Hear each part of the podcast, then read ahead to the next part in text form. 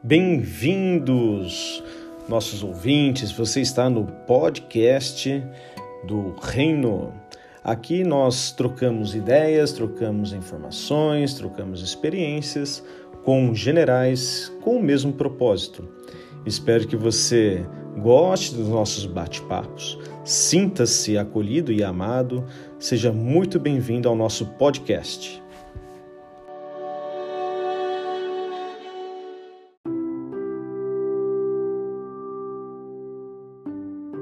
Seja muito bem-vindo, você está no podcast do Reino.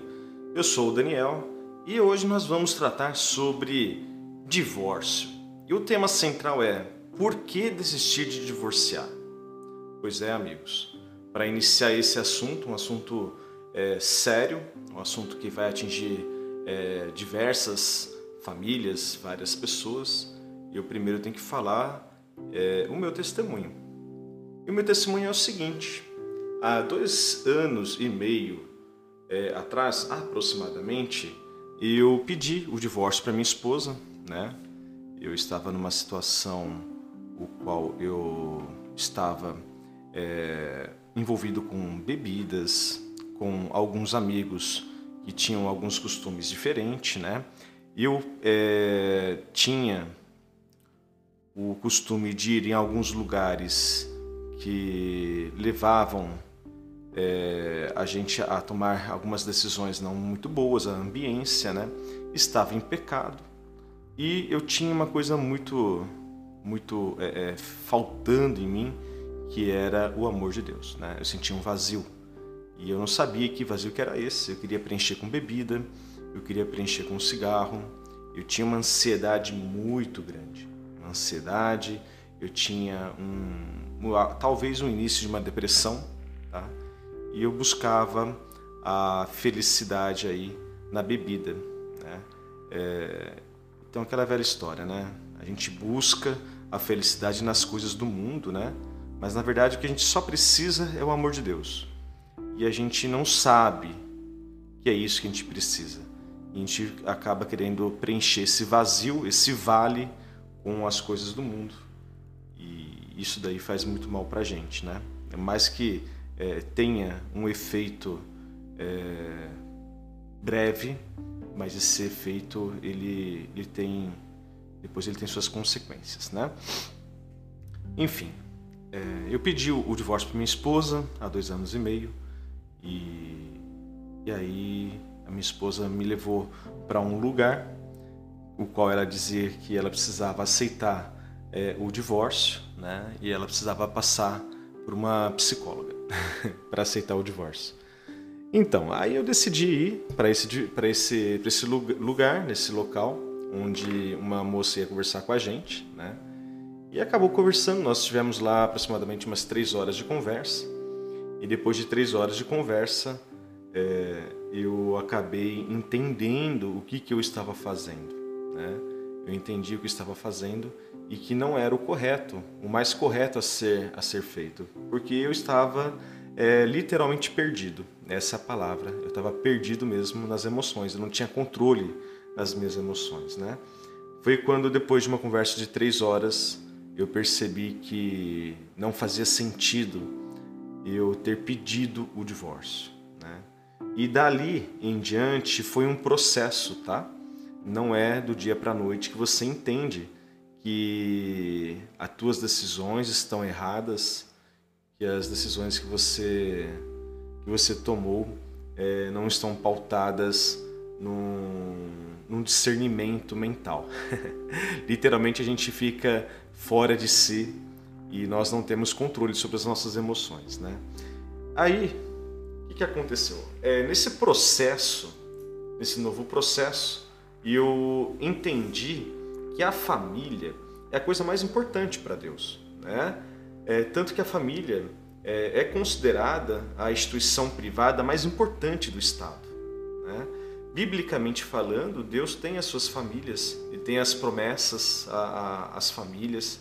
Né? E Deus fala, quando Ele abençoa, Ele abençoa a pessoa, os filhos, os filhos dos seus filhos, né? até mil gerações. Então Deus ele, ele tem uma importância tão grande na família que isso está na Bíblia, está narrado na Bíblia, né? E trazendo para o contexto, é, esse contexto que nós vivemos, a família também é de suma importância né, para o Estado. Porque sem a família, nós não temos o que nós conhecemos como Estado. Né?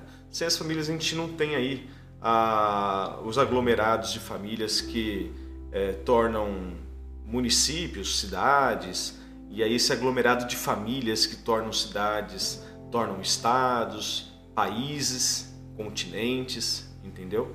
É, tudo isso só existe porque existe a família. Então a família é muito importante do lado espiritual e para o lado material também, tá? Os dois lados, se você for olhar, é, a família é de suma importância. Tá? Eu só tomei essa, essa esse conhecimento é, com o tempo, com um processo de conhecimento, de busca de conhecimento. Enfim, é... o que eu queria falar é que a, a família, né? A família é, é, sagrada, né? Devemos lutar por ela. É isso, tive esse insight. Né? E por isso que é necessário a colaboração de todos os entes familiares, né? Por isso a importância de mudanças de hábitos, ambientes e às vezes de localidade. É, então assim, você que, que quer lutar pela tua família, é, digo homem ou mulher, tanto faz. Você que pediu o divórcio, você já parou para pensar é, o que te levou a pedir esse divórcio? Será que não é algo, algo que você precisa mudar? Ou uma falta de comunicação? É, ou a ambiência aonde você está frequentando que está te levando a tomar essa decisão, né? É, também tem a, o viés da, dos hábitos, né? Quais são os hábitos que você tem na tua vida que está te levando a pedir esse divórcio? Será que você tem o hábito de beber e você chega cheirando bebida na tua casa e a tua esposa é, sente aquele cheiro, aquele bafo e você e você não, não, não participa da tua família, você dá mais atenção ao bar, à bebida, você não dá a devida atenção e carinho para tua esposa, para teus filhos. Será que não é isso? Entendeu? É, será que você não tem aí relacionamentos extraconjugais que estão te atrapalhando, né? Ou então, se você não tem relacionamento extraconjugais, será que aquele grupo de, de pornografia dos amigos não está te atrapalhando em algo? Você já parou para pensar? Então, a gente tem que lutar né, contra é, esses hábitos, contra essas ambiências e às vezes é, deixar para trás alguns amigos que não faz mais sentido, né? Porque se a família é mais importante que os amigos, você tem que começar a selecionar. Eu não estou falando para você largar os amigos para trás, não é isso. Você não vai fazer inimizade. Simplesmente vai parar de andar com aqueles amigos que não faz mais sentido, porque os princípios daquelas pessoas, os costumes delas, os hábitos dela, é, não fazem bem para o teu casamento. Então, o conselho que eu dou é, é para aonde você está, Veja quais são os amigos que você anda e vê se faz sentido você andar com eles. Será que eles têm o mesmo propósito? Será que eles têm é, a, o mesmo valor? Será que eles dão o mesmo valor que você dá para a tua família? Será que vale a pena você deixar tua esposa e teus filhos em casa para você ir tomar cerveja, ficar no boteco? Será que vale a pena? Né? É, eu digo como homem, né?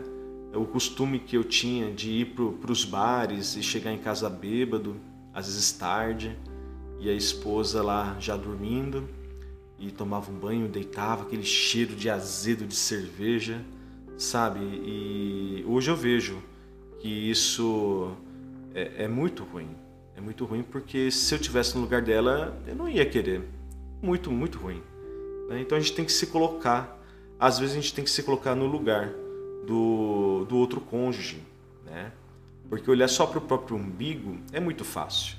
Agora, você olhar para a dor do teu próximo, principalmente daquele que você mora junto, que você constituiu uma família, que você escolheu para ser a, o teu companheiro ou a tua companheira para o resto da tua vida, você tem que se colocar no lugar da, dessa pessoa e também sentir a dor que ela sente, sabe? Então é importante é, que a gente é, que a gente faça essa, esse exercício de se colocar no lugar do outro, tá?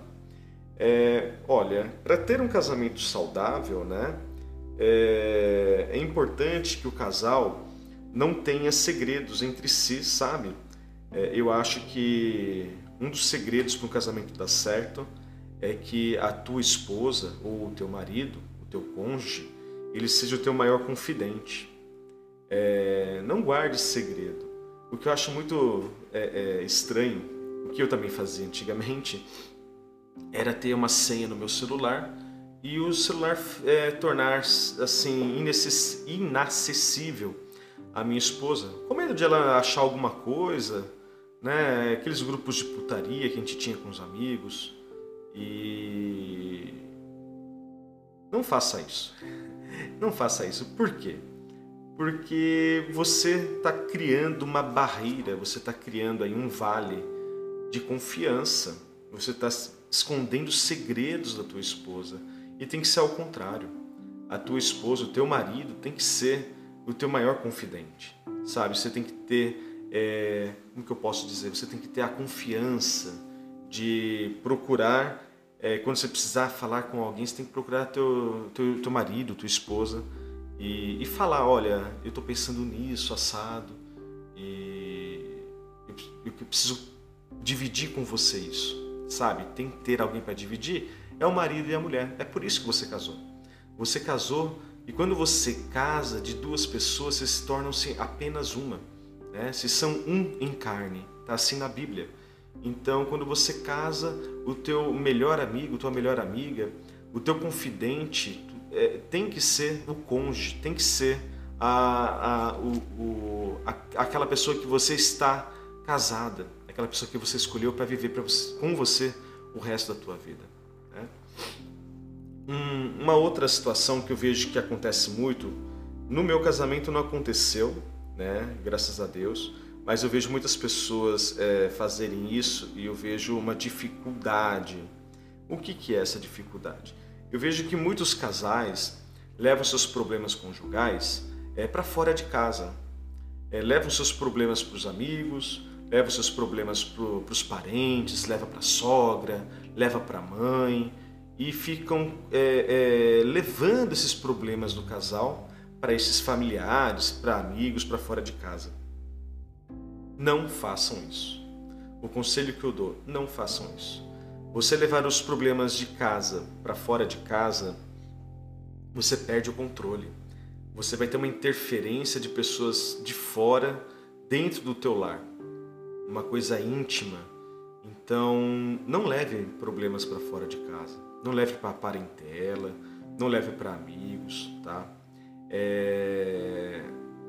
O que acontece em casa fica em casa, tá? Não deixe outras pessoas meterem a colher onde elas não são chamadas. Na verdade, você chamou, né? Quando você leva os teus problemas para terceiras pessoas, pessoas fora de casa, você permitiu que essa pessoa tivesse essa liberdade, de palpitar, de saber da tua vida. Então, evite isso. É, evite é, você evite você levar essas coisas para terceiras pessoas, para fora de casa, tá bom? E se você tiver um problema que você não consegue resolver com ah, o teu cônjuge, o conselho que eu, tô, que eu dou é procure alguém que tenha é, experiência, alguém que possa intermediar a tua situação, alguém preparado, que não seja parente e que não seja amigo. Procure um profissional, procure um, um, alguém que não tenha contato com o casal, alguém que não seja conhecido do casal, tá? É, porque essa interferência de pessoas conhecidas do casal atrapalha muito. Eu, eu, eu vejo que muitas pessoas falam, ah, procura teu pastor, né, para aconselhar. É, se for pastor da tua igreja, eu também já não aconselho, tá? Porque é, nós sabemos que existem pastores bons e aqueles não tanto, né? Que a gente sabe que dentro da igreja é, corre muita fofoca e fica, fica, fica triste essa situação. Você acaba vazando a, a vida íntima do casal para a igreja, as pessoas começam a te olhar. Não que você precisa, não que você seja, sabe, aquela necessidade de aprovação das pessoas, não é isso. Mas o que é do casal tem que ficar no casal, né? Tem que ficar pro casal. Então assim, procure pessoas que vocês não conheçam, pessoas que você saiba que são pessoas preparadas, pessoas que têm experiência, pessoas que já passaram por esse deserto, pessoas que aconselham é, casais, né? Procurem esses tipos de pessoas que possam intermediar, que possam ajudar é, a resolver esse problema se você não consegue resolver esse problema conjugal, tá? Mas o importante é não desista do teu casamento. O casamento é muito importante. É a tua família, tá? É, uma outra coisa que eu quero colocar aqui, que o, é, o respeito. É, não adianta nada você estar casado, é, teoricamente não ter problemas, mas você não respeitar a tua esposa, não respeitar o teu marido. Tá? Por que eu estou falando isso?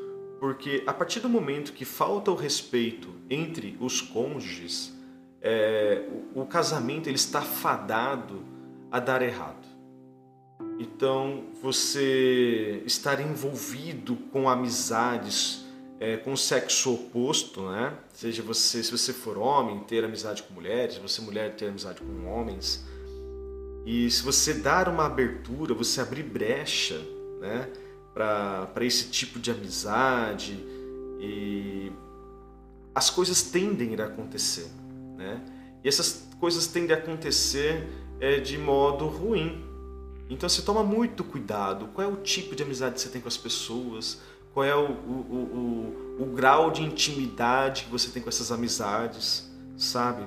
É, o respeito também, é, eu digo, é, por exemplo, esses grupos de putaria, esses grupos de pornografia, né? Saia desses grupos de putaria, esses grupos de pornografia, não faz sentido. É um desrespeito um com o outro, sabe? Então não faz mais sentido você fazer parte desse, desse tipo de, de grupos, esses tipos de, de amizades que te levam sempre para esse tipo de conteúdo, tá? É, e uma outra coisa, eu acho que hoje eu vou falar a, a, última dica, né? A última dica que eu dou hoje tem várias, muitas, muitas dicas para casais, mas a, a última dica que eu vou dar para vocês hoje é que o casal ele não pode ser omisso um com o outro em relação à vida sexual. Tá?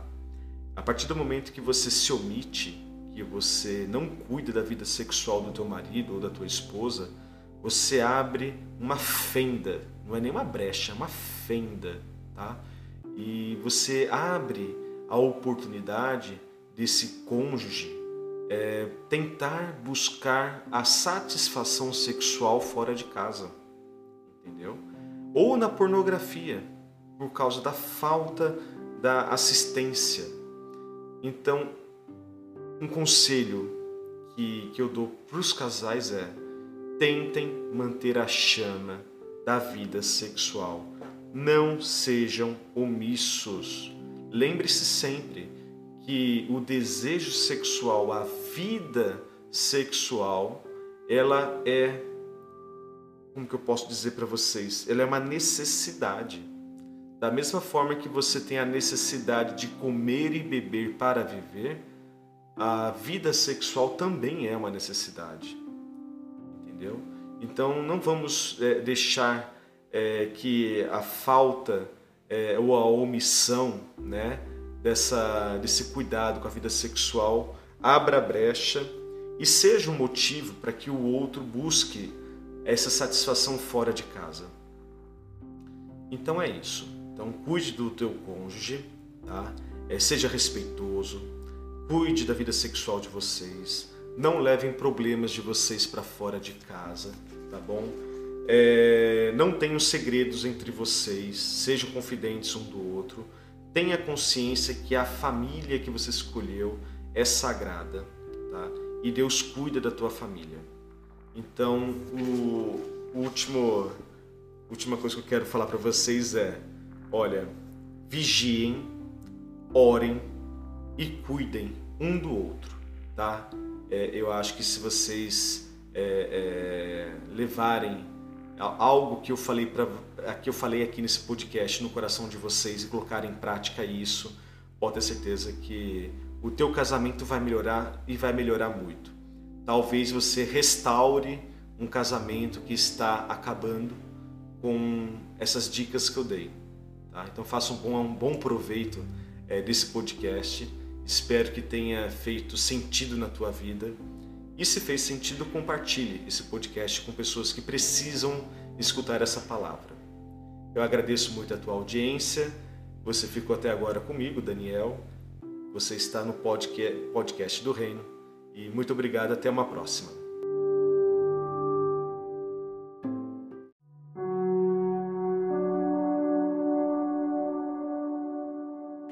Você acabou de escutar mais um podcast do Reino. Muito obrigado pela sua audiência. Esperamos você numa próxima. Um grande abraço, tamo junto até depois do fim.